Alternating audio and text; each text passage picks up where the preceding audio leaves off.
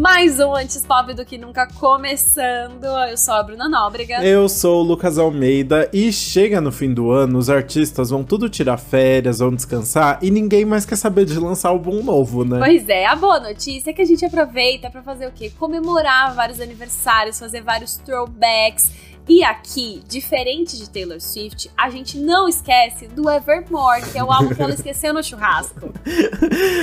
o Evermore foi sequência do folclore e tá fazendo dois anos, então a gente vai aproveitar para contar tudo sobre ele.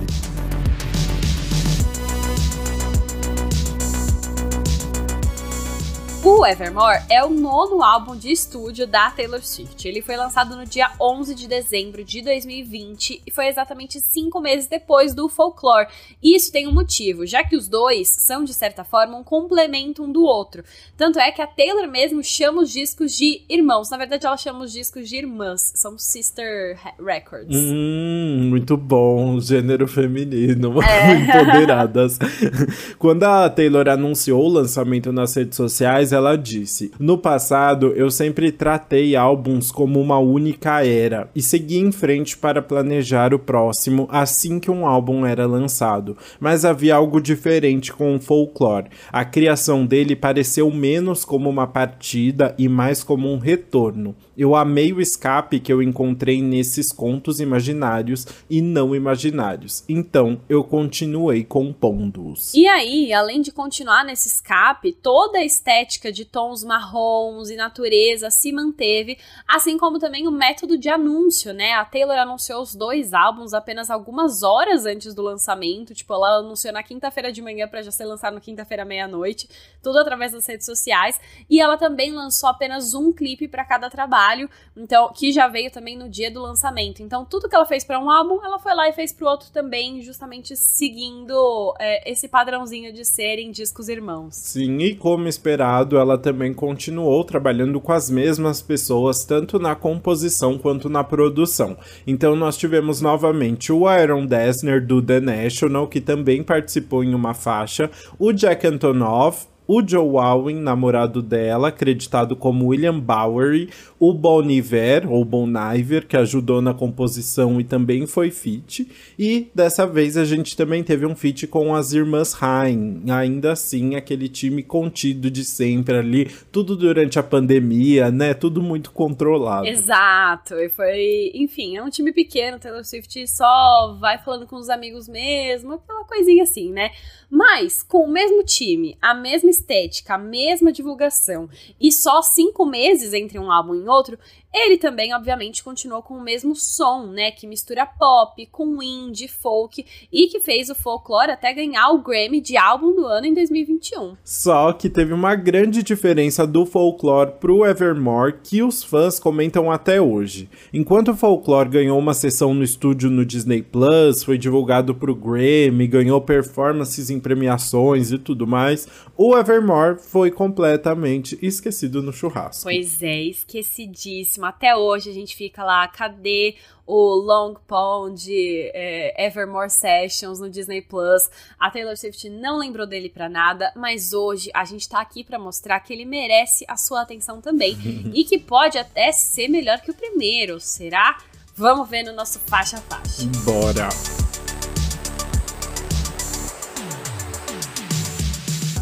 Vamos começar então falando de Willow, a primeira faixa que também se tornou o single do álbum, né? A, faixa escolhida para ganhar clipe aí, então uma faixa muito importante para Taylor Swift também, né? Exato, ela até explicou é, que colocou a música em primeiro escolheu como clipe porque é uma música que parecia meio mágica e tem, tinha uns elementos meio é, de bruxaria, assim, né? E dava a vibe certa para começar o álbum. É uma vibe meio dark, assim, né? Divertido, né? A Taylor explicou durante uma conversa no YouTube no lançamento que o Willow é sobre algo que intriga, desejo e a complexidade de querer alguém. E o som seria como se ela estivesse lançando um feitiço para fazer alguém se apaixonar por ela. Então tem essa vibe aí toda misteriosa, né? Exato, e faz muito sentido, né? Quando eu vi isso de ah, lançar um feitiço, quando ela fala, tem uns elementos por trás, né? Tipo uns sinos que tocam, que eu acho que ajudam muito a trazer esse conceito. E Willow, para quem não sabe, é o salgueiro, né? Aquela árvore que tem muitas folhas. Ela cresce para todo lado com muitas folhas e aí ela parece leve, então ela balança muito com o vento. Mas as raízes são muito firmes, então ela não cai. E aí a Taylor usou tudo isso como uma metáfora justamente para dizer que a vida é como se fosse um salgueiro e aí ela entorta em direção ao vento da pessoa que a Taylor quer ali nesse momento. Muito bom. Ela canta na letra, né? Quanto mais você diz, menos eu sei. Para onde você desviar, eu vou seguir. Eu estou implorando para você pegar na minha mão, destruir os meus planos. Este é o meu homem. Então ela tá ali completamente pronta para se encaixar como der, né?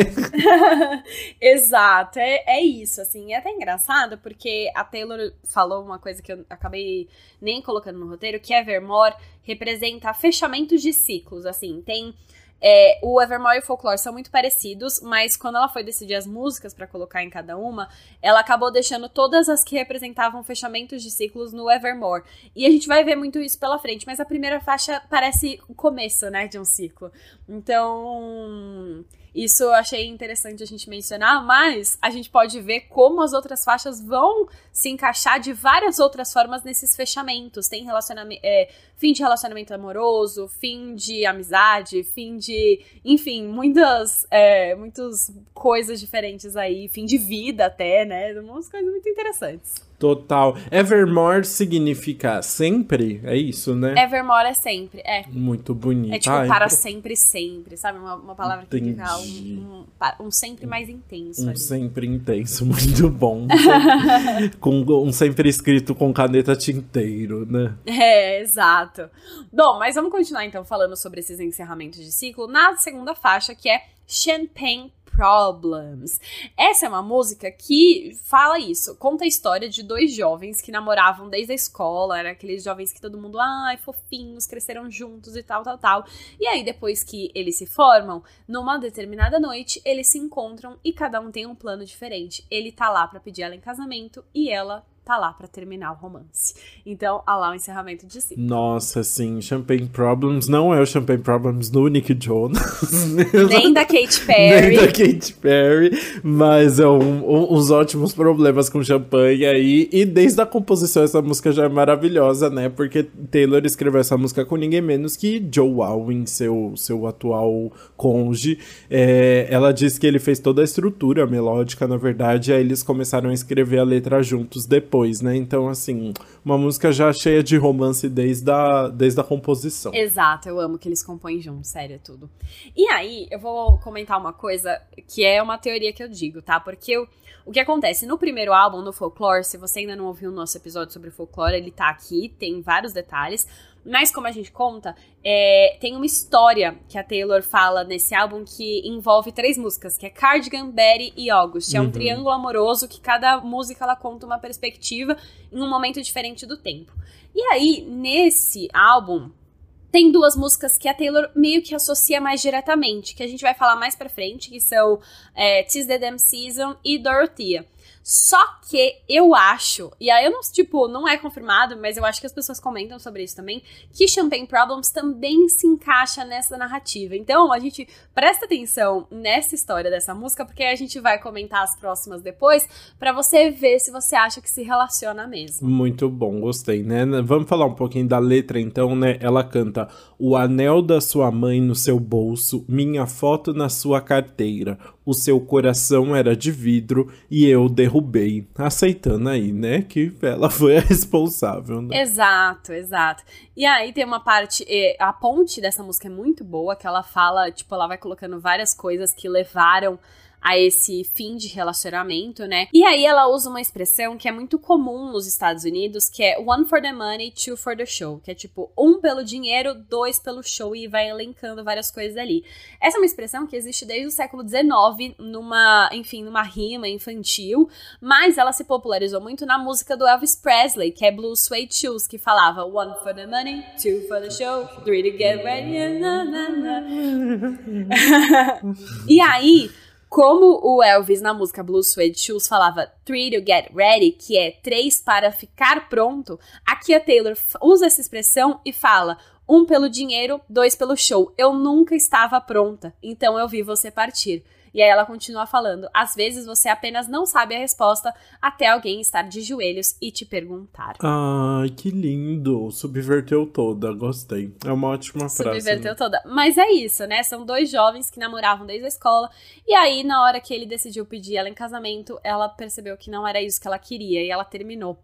E aí, enfim, seguiu o rumo dela e ele continuou na pequena cidade em que eles. É, que eles estudavam juntos. Profundo. É. Bem profundo. Tipo um normal people que não deu certo, né? É tipo ah, eu não sei, nunca assisti Normal People. Ai, tem que ver, é muito bom, vale muito a pena. é, mas olha só, guarda essa informação que ela usou uma referência a Elvis Presley, porque aí é mais um indício que as músicas estão conectadas, que eu vou contar depois. Uh, muito bom. Bora então, falando de tristeza, vamos para a próxima faixa, que é Gold Rush, uma música que fala sobre querer alguém que todo mundo admira, e aí você acaba se perdendo nessas emoções de imaginar como seria a vida com essa pessoa, mas logo sai disso porque percebe que não daria nada certo no final das contas, né? Ou seja, uma música de montanha russa de emoções, né? Exato. Ela fala: brilhando, olhos como navios afundando nas águas, tão convidativo que eu quase pulo, mas eu não gosto dessa corrida pelo ouro. É isso, ela tá falando de, de, de alguém que todo mundo quer. Então, apesar dela querer também, ela não quer participar dessa confusão, dessa competição que surge. Exato, né? Ela sabe os limites ali, né? Ela fala: Eu não gosto de que qualquer um morreria para sentir seu toque. Todo mundo te quer, todo mundo se pergunta como seria te amar. Uma pessoa muito querida ali, né? Né?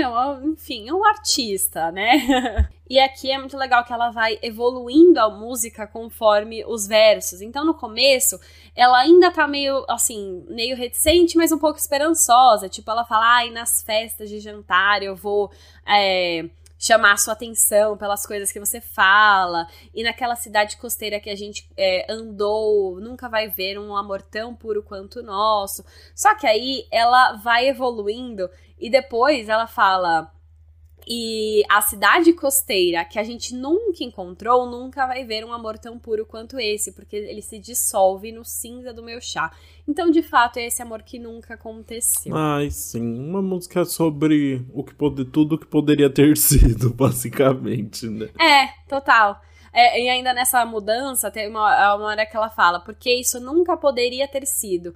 E na outra ela já fala, porque isso nunca vai ser. Então tem essa mudança, sabe? Que ela vai evoluindo ao longo da música que eu acho muito legal. Muito bom. Bora então pra próxima aqui, pra gente continuar aqui nas fofocas, que é Tease the Damn Season. Uma música que. Um título longo para uma música que merece o título longo, né? Exato. Essa é uma música que ela tá falando. É, é, é são as festividades de fim de ano, né? São. E aí tem até um palavrãozinho no título aí, damn, que dá uma intensividade. Tipo, uhum. já, que é, já que a gente tá aqui no final do ano, vamos fazer uma coisa diferente diferente. E para mim, essa é a continuação da história de Champagne Problems, porque é como se fosse essa mulher que terminou o relacionamento e aí ela decide sair da cidade pequena, ir para Hollywood, seguir os sonhos dela, e agora nessa música é ela voltando para a cidade para comemorar o Natal e o Ano Novo, e aí ela pensa em reencontrar esse boy que ela rejeitou o pedido de casamento. E aí ela tenta ter um, um remember ali com ele, já que é o quê? Já que é Natal. Exato, né? Ela fala: "Você pode me chamar de baby pelo fim de semana. É a época de festas. Eu estou na casa dos meus pais e a estrada que eu não segui parece muito boa agora e leva até você em minha cidade natal. Então ela tá naquele momento de repensar assim, né? Será que eu fiz as escolhas erradas? Sim. Ainda dá tempo de voltar, né? É, porque ela fala, a estrada que eu não segui parece muito boa agora, né? E ela relembra em vários outros momentos, uhum. ela fala: "Eu escapei, lembra como você me assistiu indo embora?" Mas se está tudo bem para você, está tudo bem para mim. Essa parte quando eu tava traduzindo, eu lembrei muito da, da Julia B querendo ter os Remember com Boy sendo tóxica. e aí aqui a Taylor Aqui não, a Taylor tá pedindo remember, mas ela tá falando, ó, só se tiver tudo bem para você. Muito bom. É, exatamente, né? Ela, ela é mais consciente, né? Sobre, sobre tudo. Gosto disso também. Ela terminou, ela quer o remember, que é um pouco controverso, mas ela tá falando, ó, só se você quiser. Muito bom, né? O, ela ainda fala, né? Eu não vou pedir para você me esperar se você não me pedir para ficar. Então eu vou voltar para Los Angeles e para os chamados amigos amigos que vão escrever livros sobre mim se eu me der bem e me perguntar sobre a única alma que sabe quais sorrisos eu estou fingindo. E o coração que eu estou partindo é o meu por sair da cama mais quente que eu já conheci. Então ela tá ali tendo uma responsabilidade afetiva, né? Tá tendo a responsabilidade afetiva. Eu, eu acho que ela tá tendo a responsabilidade afetiva aí, tá? Ela tá. É... Ela quer ter remember, pensar o que poderia ter sido da vida dela, mas ela sabe que ela não vai ficar lá. Ela vai voltar para Los Angeles e seguir os sonhos dela no final das contas. Sim. Ah, e uma vibe muito dela. Tem umas músicas desse álbum que até trazem umas referências country de novo, né? Uh -huh. Igual a gente já tinha visto um pouco no folklore. Muito Taylor repensando suas, suas origens aí, né? Sim, muito. E também eu gosto muito que é uma história fictícia essa, né? Que vai se conectar com outras músicas. E que a Taylor consegue, enfim, criar essa história do zero e também se inspirar em outras histórias que a gente já conhece para escrever uma música, como é o caso da quinta faixa Tolerated. Sim, uma Tolerated fala ali sobre amar alguém que nem presta atenção no que você faz por ela ali, né? Então tá presa nessa relação assim que você tá se sentindo completamente mal, né? Exato. E para Apple Music, a Taylor contou que escreveu baseado no livro Rebecca, da Daphne du Maurier. Eu acho que fala assim, não sei. e, enfim, esse é um livro que inspirou vários filmes, inclusive um, um filme com. É, com o cara lá, carnívoro. Car... Não é carnívoro. O Hannibal? É o... o Armie Hammer. O Armie Hammer, ele mesmo. Ai, Aquele filme da Netflix, sabe? Que ele, é um, ele faz junto com a, lembro. com a Lily James. Lembro, lembro. Nossa, como é o nome desse filme? É Rebecca. Ah, tá, não é. Esse... É um filme Não, e esse filme lançou no final, tipo, outubro de 2020. Então eu acho que foi esse filme que fez a Taylor, inclusive, ler o livro e se inspirar para escrever, porque foi lançado assim. Poucos meses de diferença, sabe? O filme da música. Ah, e a Taylor falou, entendi. só que aí ela falou que se baseou no livro, né? Porque, enfim, para ser uma coisa mais poética, ela foi lá ler o livro. E aí, e ela disse que ela já se sentiu como protagonista em um ponto da vida. Ela já se sentiu nesse, em um relacionamento em que você faz tudo pela pessoa e a pessoa nem liga que você tá ali, ela apenas tolera a sua existência. E aí, é a quinta faixa, como a gente já falou por aqui, a quinta faixa dos álbuns da Taylor são sempre faixas mais emotivas, mais intensas, que ela, enfim, se torna realmente mais vulnerável ali. E essa, de fato, é uma música que ela expõe muitas vulnerabilidades, ela é mais lentinha, ela tem uma letra mais é, muito honesta ali, né, de desabafo. Sim, e ela fala ali de umas situações que a gente já sente muito próximo da Taylor, né? Ela fala: Eu espero na porta como se fosse uma criança usa as minhas melhores cores para o seu retrato, monto a mesa com as coisas chiques e observo você tolerar. Eu sei que meu amor deveria ser celebrado, mas você apenas tolera. Então ela tá falando ali de um relacionamento que tá muito desigual e que ah, em alguns momentos parece que ela tá falando dessa situação também de se sentir meio imatura perto da pessoa, assim, né? Situações que a gente já viu muito na discografia da Taylor dentro deste podcast, não é mesmo? Total. E tem uma parte, inclusive, que ela fala: você é tão mais velho e sábio. E aí, eu. Aí se a gente relaciona muito com situações que a Taylor já viveu, já contou, né? E uhum. recentemente a gente teve o episódio do Midnights, né? Que a gente comentou sobre a música que ela fala sobre o John Mayer, sobre a relação deles e como ela, como ele era mais velho, como foi uma relação que fez ela se sentir mal. Tem toda a história com o Jake Gyllenhaal que ela expôs no Red Taylor's Version que a gente comentou por aqui, que, enfim, justamente ele também era mais velho, ela também se sentia excluída na relação. O, o clipe, né, o curta que a Taylor fez de All Too Well, 10 Minute Version, mostra muito isso, como ela se sentia excluída, como ela sentia que ele só que ela só era um complemento dele ali, que nem era valorizado. Então eu acho que são experiências que a Taylor teve que podem ter inspirado essa música também, assim como ela disse que se sentiu a protagonista em um ponto da vida dela. Exato, faz muito sentido aqui, né? E ah, essa, essa música ainda tem um final meio diferentezinho, uma ponte interessante ali que dá uma quebrada também. Eu né? gosto muito dessa sequência de ponte e final, porque ela tá ali só desabafando, desabafando, desabafando. E aí ela vira as coisas no final. Porque ela fala: Eu fiz de você o meu templo, o meu mural, o meu céu. E agora estou implorando por notas de rodapé na história da sua vida. Você presume que eu estou bem, mas o que você faria se eu me libertasse e nos deixasse em ruínas? Pegasse essa daga em mim e retirasse, ganhasse o seu peso e depois me livrasse. Acredite em mim, eu poderia. Então, ela percebendo que ela tem um poder na relação também, porque ele para ele tá confortável porque ela faz as coisas para ele, mas e se ela saísse dali? Ele não ia conseguir se virar sozinho, entendeu? Ela, ela tem o um poder na relação. E aí, no final, ela descobre isso. Aí eu acho muito legal. Eu gosto da, dessa música por causa do final. Essa, essa viradinha de chave que dá, né? Nossa, eu acho muito bom essa viradinha. Quando ela fala e ela canta com uma intensidade, né? É enfim, é muito bom. Vou, eu ia cantar aqui, mas aí eu ia empolgar muito, eu não vou cantar, mas é muito bom. muito bom. É realmente uma música muito gostosa. Bora agora então pra uma música bem divertidinha. Também tem uns plot twist ali no meio, você fica tentando Ai, entender amo. tudo que tá acontecendo. É um filme inteiro nessa música. E é Nobody No Crime, feat com as irmãs Rain ali, que, sinceramente, eu não percebi muitas irmãs Rain na música. ah, mas isso aí é clássico, né? É, a, te, o a clássico. Só, só chama a gente pra fazer feat quando é pra fazer backing vocal. Dixie Chicks em Lover já tava lá pra fazer isso. Ela, ela chama as músicas que a mulher nem aparecia. Tem Lana Del Rey agora no Midnight, que é a mesma coisa. É, Aparece um feat...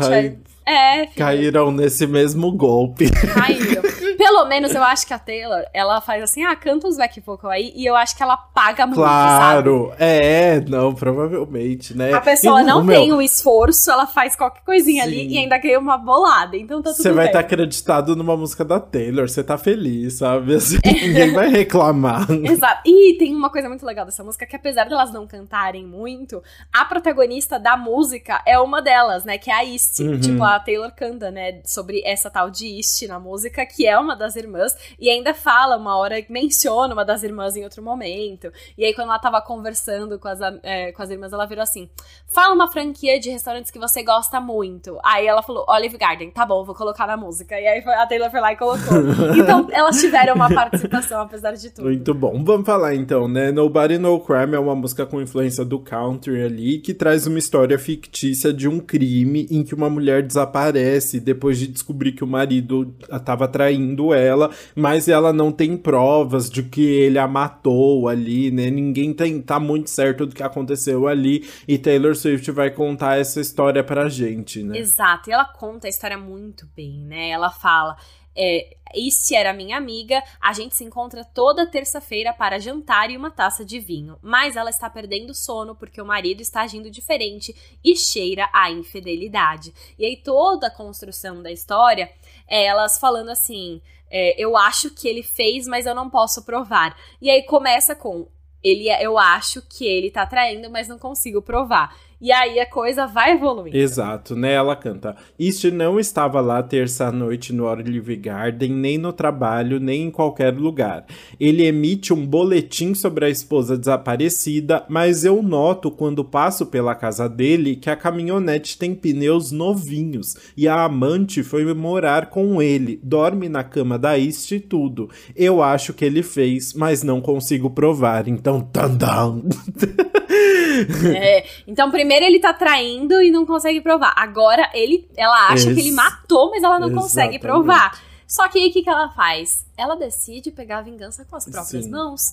E aí, depois ela vai virar e falar assim: Que bom que meu pai fez eu tirar uma licença de barco quando eu tinha 15 anos e que eu já limpei casas suficientes para saber como encobrir uma cena.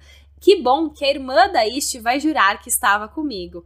Que bom que a amante ganhou um seguro de vida gigante. E aí, nessa parte, ela fala: eles acham que ela fez, mas eles não conseguem provar. Uhum. E aí, depois, é, ela muda é, pra ela sabe que eu fiz, mas ela não consegue provar. Então, é toda essa construção de quem fez, quem fez, e no final foi ela que encerrou essa história. E para mim, essa construção de narrativa pega muito da estrutura que a Taylor usou em Last Great American Dynasty do Folklore, que era a terceira faixa, que é uma música que ela tá contando a história da mulher que morava na antiga casa de Rhode Island, que ela comprou. Uhum. E aí ela conta toda a história da mulher e depois termina falando: "E aí agora eu sou a dona da casa". Então ela termina com ela assim como ela termina aqui. Sim. E a Taylor contou que essa é uma influência que ela retirou do country, que é muito comum no country ter várias, enfim, várias histórias aleatórias e no, no, final acaba. E eu era o filho, entendeu? Uhum. E aí ela pegou. e essa a... pessoa era a Selena Gomez. então ela pegou essa estrutura do country e também usou influências do country no som. Então essa é a música que representa muito bem. Essa é uma música muito legal, né? Muito divertida. É, que eu gostei logo da primeira vez que eu ouvi nunca enjoei. É, é uma música muito divertida de ouvir mesmo, porque é isso, vai tendo essas viradinhas na letra sempre. Então você tá sempre atento ali, né? É muito, muito legal mesmo toda a criação. E é isso, o Taylor se mostrando todo o seu lado seu lado escritor aí nessas faixas. Né? Inclusive, fica aqui a info. Sabia que saiu hoje, que é, hoje é sexta-feira, 9 de dezembro, que ela escreveu um roteiro e vai dirigir o próprio filme? Yes, eu vi pela Searchlight Pictures, Searchlight que é tipo Pictures. um estúdio gigantesco, assim, né? Muito e legal. Super, que faz filmes super renomados, né? Total. né? Então... Tô ansiosa não, pra gente, ver. imagina, ela não vai brincar, tipo, não vai ser um filme simplão, assim, né? Vai não. ter divulgação até não poder mais, assim, né? Imagina quem tá nesse elenco, eu já quero saber se Sage Sink tá, sabe? Se Laura Dern. A gente vai ter um Walt. Já pensou se a história de Walt Welch ainda maior? Que maravilhoso que seria.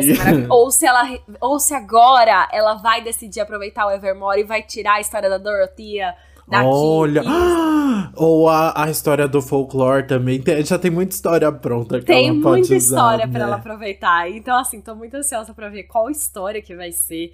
E, enfim, tudo que vai cercar esse filme. Tô muito ansiosa. Eu acho que vai ser Gente, e eu acho que vai assim, vai ser tipo aquelas produções que toda semana sai uma matéria, sabe? Sai é. alguma novidadezinha que ela vai guardar coisa por coisa, assim, uh -huh. pra ir contando mais pra frente. Então, assim, comentaremos muito sobre isso aí. Não, mas fica aqui a dúvida quando que ela fez isso, né? Porque ela acabou de lançar um álbum novo. Ano que vem vai, vai fazer turnê o ano inteiro. Que horas que ela vai dirigir um filme, escalar um elenco? Gravar, sei lá, que é, a Taylor Swift tem um vira-tempo na, na casa dela. Fica aí o mistério. Eu sei de uma coisa, não é só felicidade nessa vida, assim como a nossa sétima faixa, que é happiness, fala sobre qualquer coisa, menos sobre felicidade. Né? Pois é, essa é uma música que na verdade tá todo mundo triste, apesar do título ser felicidade porque tá falando sobre um término, novamente um encerramento de ciclo aí, mas é um encerramento de ciclo que você tá sofrendo pelo término, mas você sabe que foi a melhor decisão e você quer o melhor para outra pessoa. Mas ao mesmo tempo você também tem um sentimento egoísta de tipo ter vivido tanta coisa com ela, e não querer que ela viva isso com outra pessoa a não ser você. Mas você quer que ela seja feliz. Então, essa música é muito legal porque traz todas essas ambiguidades de pensamento e sobre enfim, lidar com um término. Sim, e na verdade, curiosamente, essa foi a última música escrita pro álbum, né? Só uma semana antes do lançamento, então foi colocada ali de última hora, mas já veio com camadas de fofoca que, que ajudam na história, né? Há muitos rumores de que a Taylor escreveu essa música sob o ponto de vista da melhor amiga dela, a Abigail, que anunciou o divórcio em junho de 2021, falando que o casamento dela tinha acabado há alguns meses, o que justificaria então ali o, o a ter sido adicionado de última hora, a Taylor tava escrevendo em tempo real que a Abigail tava vivendo ali. Né? Total, né? total. E é engraçado porque a própria Abigail postou trechinho da letra de Happiness nos stories. Por isso que as pessoas associaram muito a ela, porque ela já tava vendo isso e tal, e associou.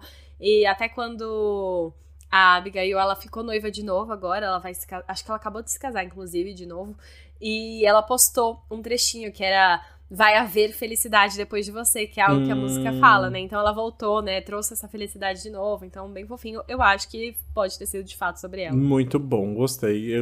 Uma, uma música interessante ali. Mas a letra é dark, né? Ela canta tipo: Espero que ela seja uma linda tola que ocupe meu lugar ao seu lado. Não, eu não quis dizer isso. Desculpe, eu não consigo ver os fatos em minha fúria, em meio à minha fúria. Eu ainda não encontrei a minha nova versão. Então esse momento é muito muito atropelado ali de não conseguir ver um, mas um, um respiro de, de felicidade. É, né? exato. Traz toda essa ambiguidade que eu falei, dela tentando lidar ao mesmo tempo, né? Eu ainda não encontrei minha ver nova versão.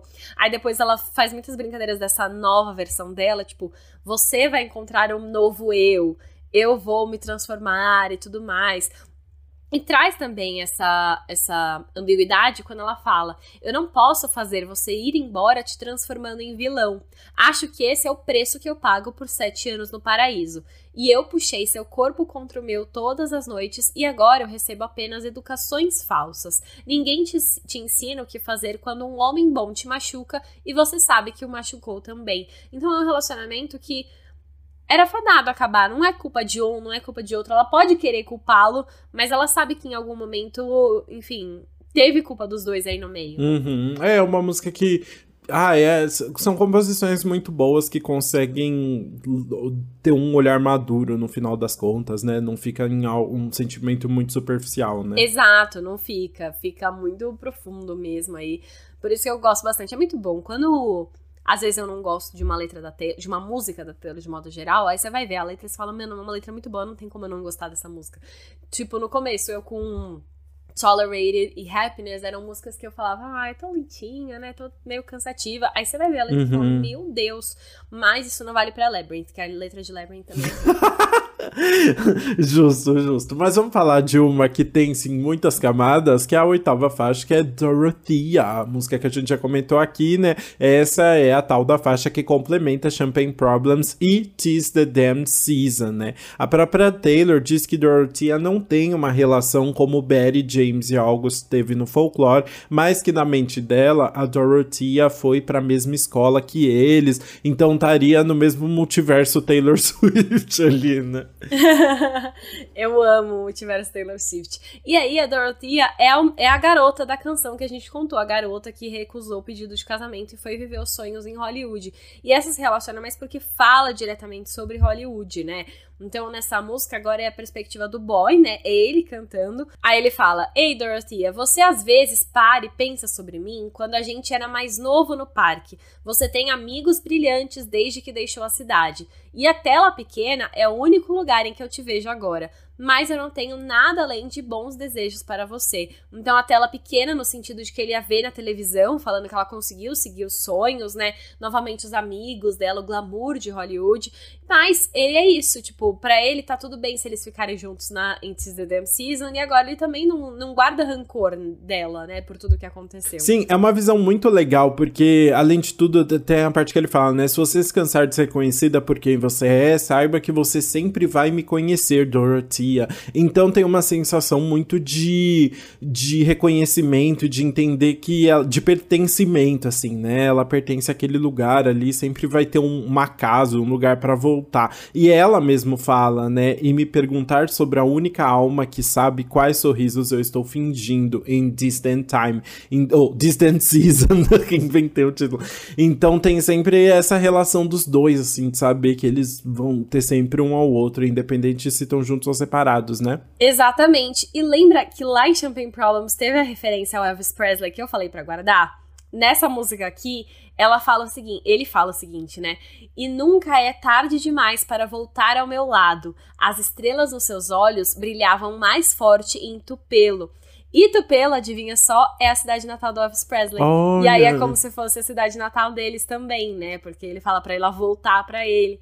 Então, teve essa relação. Por isso que eu acho que Champagne Problems também é conectada com essa historinha de Dorothea e Tis the, Damn, Tis the Damn Season. Muito bom. Ou seja, essa música é pro Austin Butler, protagonista de ela. Já criou uma grande fake news, né? A fake news, muito bom. Mas, olha só, tem uma, tem uma fofoca aqui que eu acho que vale a gente comentar. Tem outra Disney tem Kid outra Disney envolvida. Kid. É, então, porque assim, eu não acho que é, mas eu acho que vale a gente, a gente falar que tem muita gente gente que fala que a Taylor escreveu essa música pensando na Selena Gomez, porque tem um verso na música que ela fala: "Você é uma rainha vendendo sonhos, vendendo maquiagens e revistas". E aí vendendo, enfim, vendendo sonhos, vendendo revistas, vendendo maquiagens, muita coisa associa com a Selena Gomez, né? Ela ter saindo de uma cidade pequena para seguir os sonhos em Hollywood, mas não tem nada da vida da Selena que relaciona com ela ter deixado um boy na cidade antiga, sabe? Uhum. Mas quem sabe a Dorothy ela criou pensando na Selena, não sei. Mas as pessoas associam muito. No TikTok sempre tem videozinhos associando. Muito bom. Ah, inclusive Taylor, por favor, coloque Selena Gomes no seu filme, viu? não falaremos, não Ai, ia ser tudo! Já que feat elas não querem fazer. Exato, né? já que a Selena tá barrando o feat, vamos, vamos torcer para pelo menos isso, né? Exatamente. Mas bom, agora encerramos o, o trio de músicas que contam uma historinha do Evermore e vamos continuar uma história geral, outra história aqui na nona faixa, que é Coney Island. Esse é o feat com The National, né? The National, que é a banda do Aaron Dessner. E foi uma música que o próprio Aaron Dessner estava compondo com o irmão dele, mas eles estavam escrevendo sem compromisso. Podia ser uma música pro The National, podia ser uma música pra Big Red Machine, que é a dupla dele com o Justin Vernon, que é o, o Bon Iver podia ser uma música para Taylor, eles estavam só compondo ali uma melodia, vendo o que ia acontecer com ela. Aí o Aaron mostrou para Taylor e ela e o Joe escreveram uma letra que acabou parecendo muito com ela, né? Mas aí ao mesmo tempo ficava vazio só com os vocais dela e por isso eles decidiram fazer um feat com o The National e todos toparam. E é muito legal isso, né? Porque eles já estavam trabalhando há tanto tempo juntos, bom ter essa essa junçãozinha assim nesse álbum, né? E acho que combina tanto, acho que tem tudo a ver essa Nossa. essa relação relação aí. Total, ficou muito bom, né? E tipo, e legal que ela tá trabalhando com o Aaron Dessner, mas a banda inteira topou tanto, né? Porque quem canta na música é o Matt Berningham, que é o, o vocalista do The National. E todo mundo da banda foi lá tocar os instrumentos. Então eles realmente criaram uma parceria ali muito além de só Taylor e Aaron. Então isso foi muito legal. Total, né? E então, falando um pouquinho sobre a música, né? Coney Island fala sobre um relacionamento acabando e as pessoas estão pensando ali sobre todos os motivos que levaram a isso, né? Eles vão refletindo sobre, sobre esses fatores. Então é aquele pós-mortem. Vamos ver o que rolou aqui. Pois é, ela fala: Eu estou sentada num banco em Coney Island me perguntando onde meu amor foi. Os momentos rápidos, as luzes brilhantes, a ida feliz. Desculpe por não fazer de você o meu centro. Então ela tá sentada. E é muito legal o contraste, né? Porque ela tá refletindo sobre um amor que acabou num banco de Coney Island. Que Coney Island é esse lugar de Nova York que tem um parque de diversão, que tem um monte de criança, que tem um monte de gente se divertindo, né? Exato, esse ápice aí de, de, de um momento passado também, assim. Coney Island é muito vintage também, né? Assim, mas essa ideia de um dia as pessoas foram muito felizes lá, né? Pois é. E agora eu queria muito falar sobre a ponte dessa música, porque é uma ponte muito bem construída. E tudo, não foi sem, foi sem querer que eu falei isso. Ponte eu amei muito. A nossa, super resistente. usei, usei muito concreto para fazer. Mas a Taylor faz referência a motivos pelos quais os relacionamentos antigos dela terminaram na ponte. Então, cada hora ela vai citando um relacionamento antigo, um motivo que faz referência a um relacionamento. Nem é direto, tipo, ela fala tudo seguido, como se fosse uma coisa só. Mas os fãs começaram a perceber que tinha cada frase fazia referência a um, sabe? E é muito legal. Eu achei isso muito chique. Ai, é, é tudo muito bem construído realmente, assim, não tem outra palavra para usar. É isso. é, sabe, assim, vamos, vamos indo tópico a tópico aqui, comentando um por um. Vamos, eu falo um, você fala outro. Eu vou começar falando. E a é. gente, e a gente tem que, tem que falar qual é o nosso favorito, qual é o nosso verso favorito. Ah, eu falo, eu tenho já a minha favorita. Tá. tá. Eu vou começar falando então de uma parte que ela fala: Você estava no corredor com um grande bolo de feliz aniversário? Ela tá se perguntando aí. E o tal do bolo de aniversário é super polêmico. A gente já falou muito dele do Red, porque o Jake Gyllenhaal não foi comemorar o aniversário de 20 anos da Taylor com ela. Ele não estava lá. E ela queria que ele tivesse mas ele não foi. E aí, o, aniversário de 20 anos dela, que deveria ter sido muito feliz, foi triste, porque ela tava lá esperando a presença dele, que não apareceu. Então, novamente, ela relembra, né, como esse grande bolo de, de aniversário, como um, um, dos ápices ali dos motivos que ela terminou com ele. Por que você tá rindo? Porque ele deu um bolo nela. Muito bom. ah, não. Em português faria tão mais sentido essa música. Ela se acabaria nas, nas referências. Ai, muito bom. Ai, muito bom. Mas enfim, vai lá pro seu próximo. Vamos lá. Depois ela fala, né? Eu pintei os seus céus mais azuis do cinza mais escuro. Mais, mais assim, sutil, né? Mas em Dear John, música escrita para John Mayer, ela falava: Você pintou um, um céu azul, depois voltou e transformou em chuva ali, que seria o cinza mais escuro, né? Então fica bem óbvio ali quando você compara os dois versos, né? Exato. E Dear John não dá nem pra negar pra quem ela fala. Então, essa Nossa, aí... não. É... Direto, né? Então, essa aí, de fato, ela tá falando sobre o John. E aí, depois, ela tem uma parte que ela fala: Quando eu sofri o acidente, o flash que apareceu para mim foi o seu rosto. E o acidente é o tal do acidente que ela sofreu com o Harry Styles, que ela menciona em Out of the Woods, né, que ele teve até que levar pontos, e que aconteceu de verdade, o Harry teve que levar pontos, apareceu machucado depois em algum tempo, então foi isso aí, né. Mas é engraçado, ela usa o acidente aqui, apesar do acidente não ter sido motivo do término, ela usa como uma metáfora para indicar que já tava tudo indo errado mesmo. Exato, já ela recupera. Ela queria falar desse acidente, ela quer fazer render esse momento da vida dela. Ela quer. E aí, por último, ela fala: Mas quando eu andei até o pódio, acho que eu esqueci de dizer seu nome. E aí, claramente, estamos falando de uma premiação aqui, né? Mas eu não peguei tanto a referência dessa, explica aí. Pego. É, é pro Calvin Harris, porque a Taylor Tipo assim, teve uma das premiações, assim, nem o Grammy, nem a Billboard Music Awards, ela agradeceu ele.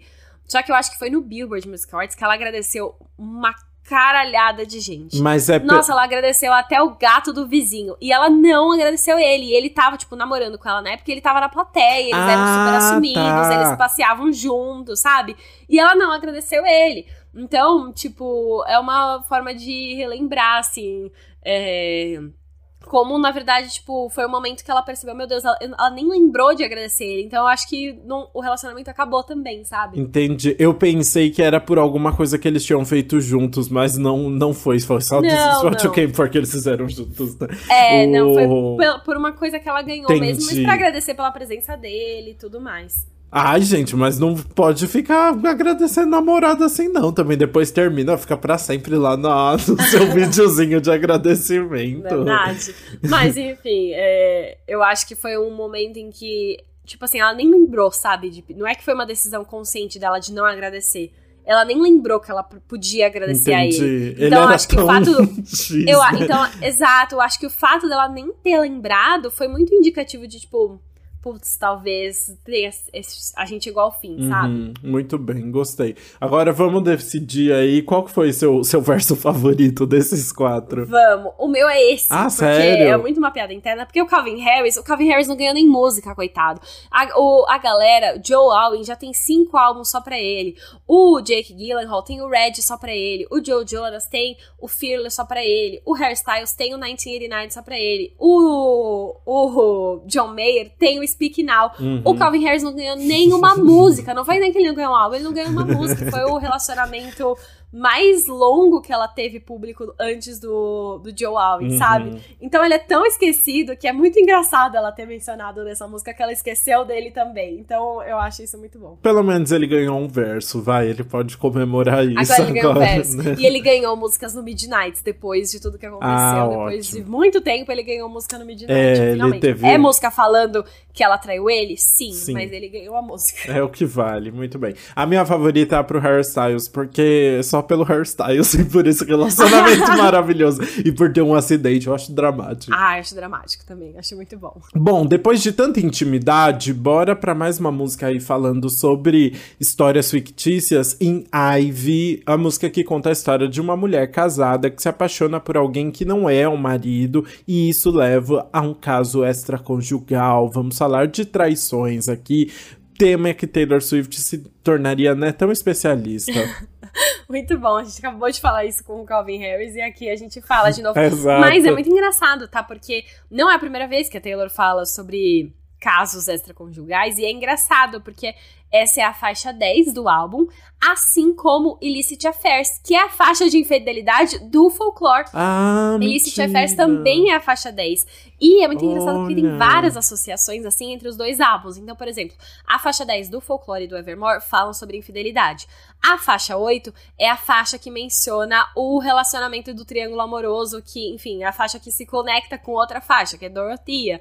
É, a faixa 5 é a faixa, enfim, mais pessoal, mais honesta e tudo mais. Então tem várias relações, e aí a gente vai mencionar outra depois que também faz todo sentido, que eu acho muito legal quando ela faz, assim, justamente conectando de novo, né, os álbuns irmãs aí. Ai, amei essas, essas relações, achei muito divertido. Mas é, vamos falar então um pouquinho da letra de Ive, né? A Taylor canta: Minha dor cabe na palma da sua mão, congelante pegando a minha, mas ela foi prometida para outro. Eu não posso. Pare de colocar raízes nos meus sonhos. Minha casa de pedra, a sua era cresce e agora eu estou coberta de você. Uh. Profunda, toda arquitetônica, eu adorei, sabe? Exato, e ela continua, né? Eu viveria e morreria por momentos que roubamos, em tempos implorados e emprestados. Então me diga para correr ou ouse sentar e assistir o que a gente vai se transformar e beber o vinho do meu marido. Eu acho muito bom. Assim, você pode morrer, você pode acabar com o relacionamento agora, ou vamos ver o que vai dar nisso. Você pode até beber o vinho do meu marido. é muito bom, né? É uma música bem construidinha, né? Exato, assim. Ela conta essa historinha, fala muito sobre Ive, né? Essa planta que cresce, aí essa era, né? Como chama, é, que cresce em todos os lugares e que ela não consegue evitar. E, é isso, a Taylor realmente coloca música sobre infidelidade agora no todos, todos os álbuns dela recentes. É verdade, virou um ótimo padrão aí. Bora continuar nas historinhas na próxima faixa. Bora! Novamente a gente tem então aí uma história fictícia que é contada na música de, com começo, meio e fim em Cowboy Like Me. Essa é uma música que, olha só, deixa- antes da gente contar a história dela, eu queria falar uma coisa muito engraçada, porque essa música tem backing vocal do Marcus Manford, que é do Manford Sons. Então, tipo, é uma pessoa influente. Mas ele não tá acreditado. Eu acho que ele fez tão pouco nessa música que ele falou: Meu, eu vou ficar com vergonha se você me acreditar como feat. Diferente do que aconteceu em outras faixas, né? Nossa, é, é verdade. É, é, será, será que foi ele que falou, não, Taylor, melhor não, sabe? Então, não sei, porque, tipo, o que ele faz de backing vocal nessa música é o que as Haim fazem de backing vocal em Nobody No Crime. E elas são creditadas e ele não. Então eu não sei qual foi o critério aí, mas talvez tenha partido dele a decisão de não, não ser creditado como feat. É, então, não sei, mas Marcus Manford tá aí. O álbum dele é muito bom, um dos nossos esnobados desse Olha só. desse spoiler. ano aí, inclusive. o Marcus Mumford, que agora lançou o primeiro álbum solo, né? Talvez agora, na, na carreira solo, ele até toparia um feat É. assim com a Taylor, nesse creditado e tudo.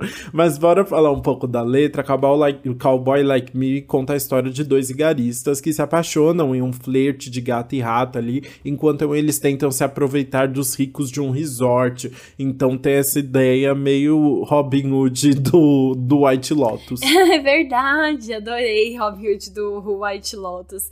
Genial. Mas enfim, conta essa história e vai contando como assim eles não queriam, né? Porque os dois se aproveitam desses ricaços dentro de um resort, fazem o que for preciso, mas aí eles acabam se apaixonando e eles querem continuar a ganhar dinheiro, mas eles gostam. Então ela fala: Eu tenho alguns truques na minha manga, você precisa ser igual para conhecer. Você é um cowboy como eu. Sim, e aí ela deixa bem claro ali as intenções, né? Ela fala: nunca quis amor, apenas um carro chique. Agora eu estou esperando perto do telefone, como se estivesse sentada no bar de um aeroporto.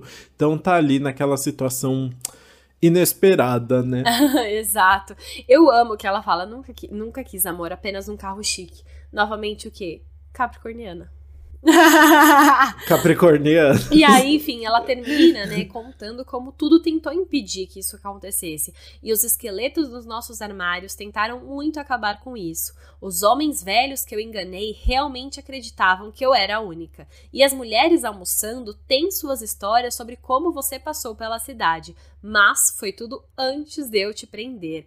E aí fala que agora eles ficam juntos e, enfim, fazem tão juntos. Gosto. Um, o Bonnie Clyde aí do White Lotus eu achei divertido, achei bonitinho. O Bonnie e Clyde, sim, lembra, lembra um pouquinho disso mesmo. Eu acho que é, é a vibe. Ela brinca muito com esses estereótipos americanos ainda. Exatamente. E bom, vamos agora fazer uma referência a outro estereótipo americano aí, que é a, a o coelho da Alice coelho da Alice que cai no buraco. é verdade. Porque a gente vai entrar na nossa 12 segunda faixa, que é Long Story Short, que é uma das músicas provavelmente mais pessoais do álbum, música que faz mais referência a coisas que a Taylor de fato viveu, porque fala sobre ter um porto seguro em meio a muitas coisas ruins que aconteceram. E ela usa metáforas tipo cair no buraco do coelho, tipo Alice em País das Maravilhas. Total, né? Ela usa bem diretamente isso daí.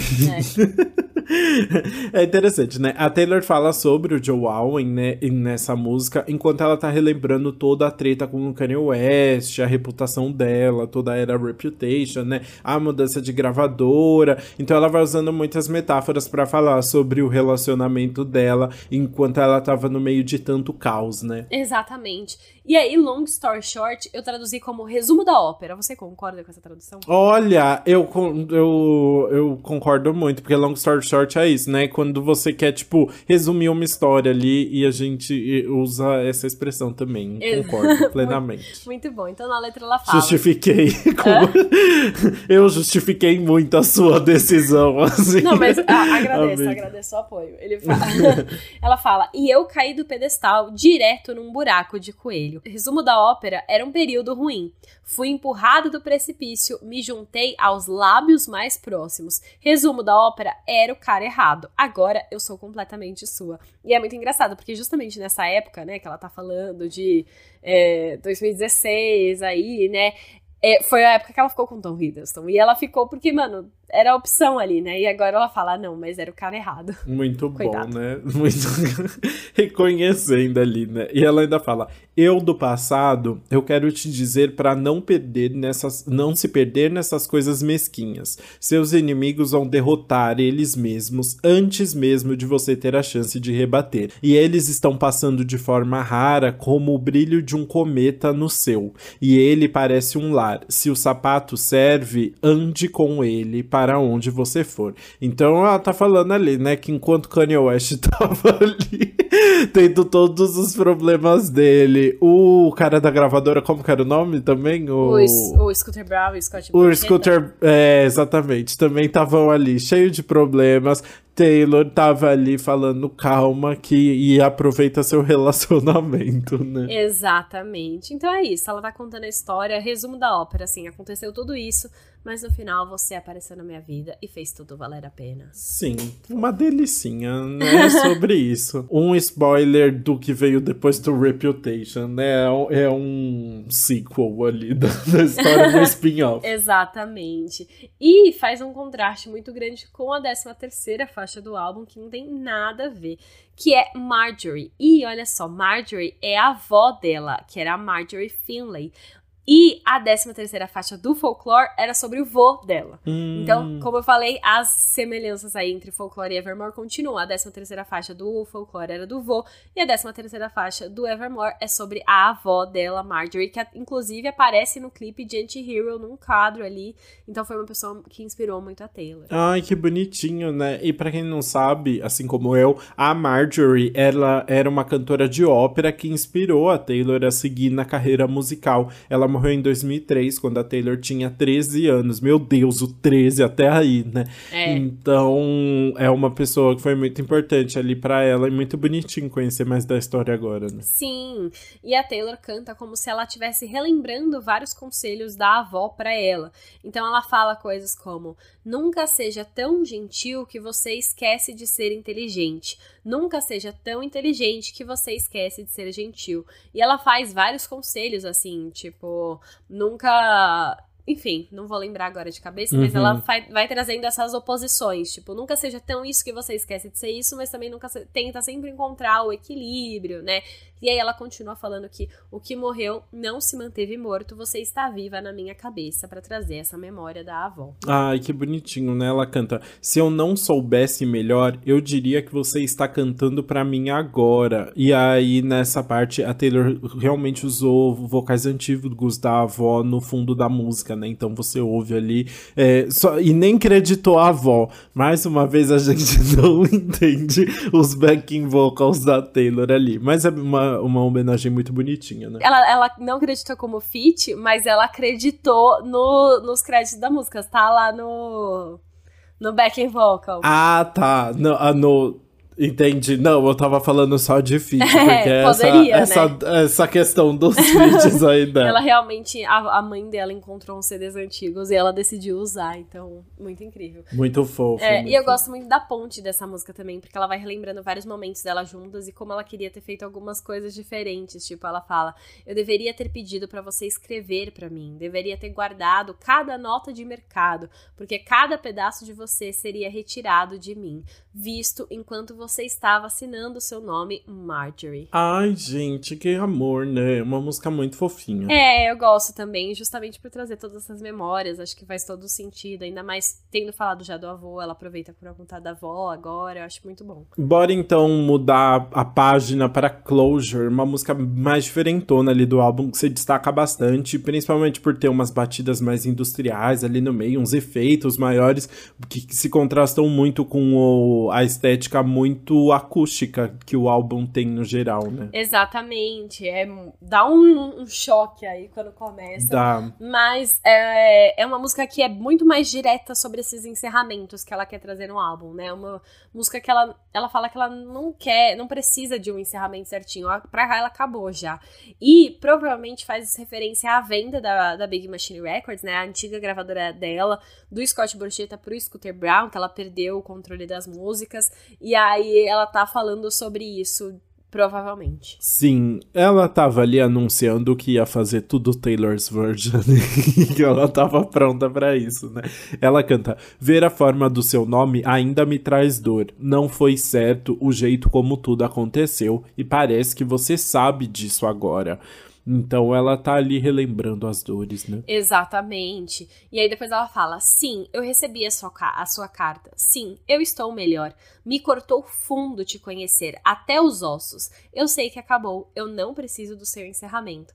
Ela tá falando, tipo, ele quer tem, encerrar tudo, quer ter uma boa relação, mas assim, pra ela não vai funcionar isso. Sim, e, tanto é, ela tá zero a fim, né? Ela ainda fala: Eu sei que sou apenas uma ruga na sua nova vida. Continuar amigos fecharia tudo perfeitamente. Culpado, tentando me alcançar através do oceano que você colocou entre nós. Mas é falso e desonesto. Ela tá, assim, fechando essa história, mas não é que ela tá perdoando todo mundo, não. né? Tem uma entrevista muito, muito icônica da Taylor Swift que ela fez na época do Lover, eu acho, sobre esquecer e perdoar. Eu acho que ela fala que ela pode esquecer e seguir em frente sem perdoar. Porque às vezes você pode guardar um rancor. Não tá, tá tudo bem se você não quiser perdoar agora, sabe? Uhum. E aí ela fala muito sobre isso. É um coach que sempre viraliza nas redes sociais que lembra muito, enfim, o que ela fala nessa música. É uma filosofia de vida, não é mesmo? É uma filosofia de vida. e a gente vai então encerrar, né, todo esse encerramento com a última faixa da versão normal, que é a 15 Evermore, o último feat do álbum, que é o feat com Bon Iver. Sim, Evermore, faixa título, é uma música sobre passar períodos mais difíceis e finalmente voltar para um lugar de esperança, né? Uma música realmente sobre se libertar ali, né? Novamente, o Joe escreveu o piano dessa faixa, começou acompanhando o piano, e aí a Taylor colocou a letra e por cima o Justin Venner fez toda a ponte, igual aconteceu com Exile. Foi essa os três trabalharam ali em momentos diferentes para criar a faixa, né? E é uma faixa que se complementa muito bem, que conversa muito com todo o álbum também, né? Total, exato. É... Enfim, a, a Taylor, inclusive, se baseou em duas perspectivas para escrever essa música. E ela contou isso numa entrevista para Apple Music, que, por um lado, ela pensou nas eleições dos Estados Unidos em 2020 é, ela queria muito que o Biden vencesse, né? Mas, de uma certa forma, ela estava se preparando caso o Trump ganhasse de novo. Então, pensando nessa perspectiva. E, do outro lado, ela estava pensando, sim, em tudo que ela passou em 2016. Então, enfim, todo o cancelamento e como ela se excluiu da sociedade e tudo mais. Sim, e aí por isso que ela canta, né? Novembro cinza, eu estou mal desde julho. Eu repasso todos os meus passos em cada pedra, tentando achar qual foi errado, escrevendo cartas para o fogo. Um momento ali de repensar tudo, né? Cartas para o fogo é uma frase que foi muito marcante na hora que eu ouvi, assim, porque achei bonito, né? Nossa, sim, é muito mesmo, né? Porque é isso, ela tá escrevendo cartas que ela nunca vai mandar, ela vai queimar, uhum. mas ela tá colocando ali para fora. E ela continua, né? Eu estava recuperando o fôlego, olhando para uma janela aberta, esperando minha morte. Eu não podia ter certeza, mas eu tinha um sentimento peculiar de que a dor duraria para sempre. Então ela tava ali achando que, meu, não vai dar, não vou conseguir sair dessa. Exato, mas, mas... mas vem um, um, verso de esperança ali. Ela fala: E quando eu estava naufragada, eu pensei em você. Nas frestas de luz, eu sonhei com você. Foi real o suficiente para me fazer aguentar. Eu juro, você estava lá. Então, essa pessoa ali vem alguém para salvar ela finalmente, né? Exatamente. E aí, depois disso, ela termina falando que ela tinha é, aquele sentimento peculiar de que a dor duraria para sempre, ela termina falando que ela tinha um sentimento peculiar de que a dor não duraria para sempre. Então no final é meio que essa esperança, assim, acabou, tá tudo muito ruim, mas tem essa esperança de que talvez eu tô passando por isso, mas vai vir uma coisa boa depois. A dor não vai durar para sempre. Então, eu acho que é muito. É uma ótima música para encerrar esse álbum que fala sobre encerramentos, né? Como ela falou, porque ela passou por tudo isso, mas calma, ainda tem uma coisa depois desse final, sabe? Tem um, um, final, tem um desenrolar positivo. Total, acho que faz todo sentido e termina com o álbum com um pensamento bem bem positivo e bem verdadeiro, que acho que engloba tudo que ela quis falar nesse, nesse projeto, né? Exatamente. Então é isso, encerra aí, tem uma, eu, enfim, novamente, mais um feat, né, da Taylor com o Bon Iver, assim como tem no Folklore, que a voz, as vozes dos dois combinam muito, eu acho que fica muito é, legal. É um feat de verdade é, aqui. É, então, esse é o feat de verdade, super impactante, então eu acho muito legal que também encerra aí o álbum. Total. Bom, bora agora então pro nosso queridíssimo veredito.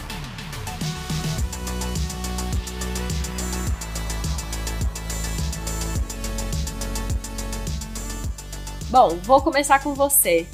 Qual é a música que você pula do Evermore? Eu pulo Closure, apesar de gostar muito da letra, eu não gosto dessas batidas que ficam no tá. fundo. Eu acho que fica uma confusão entre as batidas e o piano, porque se tem um piano muito forte ali, né? Assim, uhum. E automaticamente eu tenho crise de ansiedade. Não funciona pra mim. Justo, justo. Entendo o que você quer dizer com closure. Aceito a sua, a sua posição. Pra mim é a música que eu pulo de verdade, eu não ouço, que eu nem eu até nem sei cantar direito porque eu não aguento ouvir essa música muitas vezes, que é Cowboy Like Me. Ah, boa, pensei nessa. Também era a minha Nossa, segunda opção. Nossa, essa música me dá muito sono, é uma música hum, que conta uma história tão animada, tipo, dois vigaristas se apaixonando, e aí você ouve uma música morta. Infelizmente, eu não gosto das músicas mortinhas da Taylor Swift, Labyrinth tá aí pra provar. E Cowboy Like Me é isso, eu não consigo. Pra mim, não vai e não vai. e não vai, é sobre isso, tá tudo bem também. É ótimo. Você quer já emendar então na música que fica no seu repeat normalmente? Emendo, todas. Não, é. Ai, eu, eu gosto muito de todas. Sério, é muito difícil para mim escolher as músicas que eu ouço muito. Mas eu ouço muito Champagne Problems. É a, nossa, para mim, assim, a ponte de Champagne Problems é uma que é uma das melhores da carreira de Taylor Swift. É muito boa mesmo. E tudo nessa música, né? Como ela se encaixa nas outras, a historinha e como ela vai construindo, né?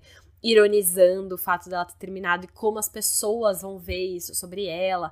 É uma música muito boa. Eu gosto muito de Tis the Damn Season também. Obviamente, aparentemente eu gosto de todas do triozinho que acompanha a historinha aí. Uhum. Mas Nobody No Crime foi a minha preferida por muito tempo também. Hum, é ótimo. E é isso. Chega, senão eu vou falar todas realmente. Muito bem. Eu gosto muito de Nobody No Crime. Ah, eu acho que a que eu mais tô com vontade de ouvir mais. Mas eu também, só além de Nobody No Crime, que tem uma história muito interessante que vai mudando tal, que eu já falei aqui, eu adorei Coney Island também. Hum, ah, e achei uma gosto. música gostosinha, que também tem uma letra legal e que dá vontade de ouvir mais vezes aí para pegar todas as regras. Total, gosto muito da sua escolha aí.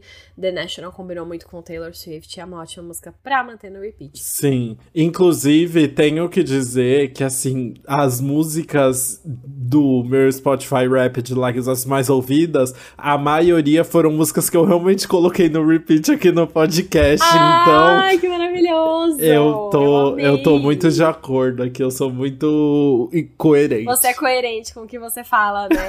a minha, a, as minhas é, no repeat é tudo Taylor Swift, Sabrina Carpenter, é, é, é, previsível também, não, não foi nada surpreendente, assim, então acho que faz sentido.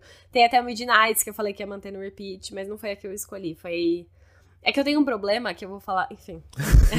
o desabafo, né?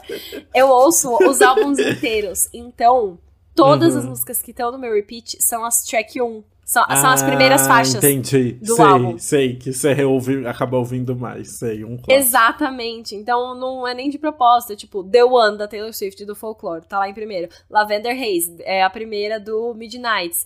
Vicious é a segunda do CD da Sabrina Carpenter, mas é porque a primeira é meio que uma intro, então é quase a primeira. Crisis é a primeira do, do CD, do EP do Joshua Bassett, entendeu? Então é porque eu ouço todas realmente ali seguidinhas e aí acaba que a primeira é sempre a mais ouvida. Tá bom, tá perdoada. tá tudo Obrigada. bem, acontece. Desculpa ter feito esse desabafo. Mas... Importantíssimo. Enfim, conta aí é, é, vou começar falando agora então. O que você achou do álbum? Eu é. gosto muito do álbum. É, eu vou falar bem rápido pra Bruna dar a palestra dela depois. Mas o eu acho muito legal é, ver, depois que a gente já fez. Inclusive, ouçam as análises dos outros álbuns. Esse é o quinto episódio que a gente faz de Taylor Swift, né? A gente já falou de quais, Bruna? que eu não sei. A gente já falou já do. falou Fearless Taylor's Version, Red Taylor's Version, Midnights, Folklore e agora Evermore. Ótimo. Então ouçam aí. E é muito legal já ter feito sobre o Folklore antes e conseguir ter uma continuação meio que do projeto, né? A estética é realmente muito semelhante. Ela volta muito ao country, se joga muito no folk e tal, né? Essas referências que a gente viu, tipo, que que não eram tão presentes, não eram, o, o country era muito presente, mas o folk não era tão presente, ela tava muito mais no pop antes, né, e ela se joga de vez assim e faz músicas maravilhosas, com composições maravilhosas e com colaboradores incríveis também. É, eu gosto muito como o Evermore consegue fechar muito bem essa história, assim, sabe, fechar muito bem o que ela trouxe no folclore, assim, construir muito bem algo maior, assim, falando da carreira da Taylor. A gente ainda vê, tipo, tipo, não é só um álbum continuação do folklore. Ele traz uma evolução mesmo, tanto nas produções quanto nas letras, assim, o que se torna muito interessante. E não é um, tipo um álbum de descartadas, assim, né? É um álbum que tem sua personalidade. Isso é muito legal. Então é um projeto muito gostosinho. É, eu acabo ainda gostando mais do folklore, para falar a verdade. Eu acho que tem um, uma, uma diversão ali no folklore que eu, que eu curto mais do que esse clima mais, mais dark dark, assim, que ela traz no Evermore. Mas eu acho um projeto muito maduro e muito completo também. Hum, justíssimo. Eu gostei do que você falou, eu vou tentar não me alongar, na verdade. Porque, enfim, acho que você falou bem, eu gosto muito do Evermore. Eu acho que fez sentido a Taylor lançar um álbum com a mesma estética, sabe? É realmente um complemento do folclore. Foi um álbum que ela lançou rápido ali, não precisou de divulgação. Foi uma coisa que ela fez durante a pandemia, ela realmente sentiu que precisava lançar. E é muito doido porque é muito bom, né? Mudou todo o som que a gente estava acostumado de Taylor, as pessoas gostaram muito, atraiu muitos fãs novos aí. E eu acho que, apesar de tudo, faz sentido ela não ter divulgado tanto Evermore quanto ela fez com Folklore, sabe? Porque é, é como se fosse o mesmo álbum. E aí ela já tinha feito tudo com Folklore, se ela fizesse tudo de novo com Evermore ia ficar meio repetitivo. Dito isso, eu prefiro o Evermore. O Evermore é, é um que eu quase não tenho skips. Eu realmente só pulo Cowboy Like Me. O resto eu gosto muito. Então, eu acho que é um álbum. Até porque o folclore teve uma coisa de surpresa ali, né? Ninguém tava esperando esse som da Taylor, nada relacionado. E aí, quando o Evermore veio, você já tava esperando, então era mais fácil de se ambientar. Então foi mais fácil de gostar de tudo pra mim. Mas enfim, eu acho que ela evoluiu também nas letras, no som. Ela estava mais confortável com isso quando ela seguiu no Evermore, ela já tinha feito antes. Então, é, tudo se encaixou. Então, enfim, eu gosto muito e ele merece ser valorizado sim. Muito bem, assim terminamos os comentários sobre o Evermore e a gente pode ir para o nosso queridíssimo quadro anti-single do que mal acompanhado.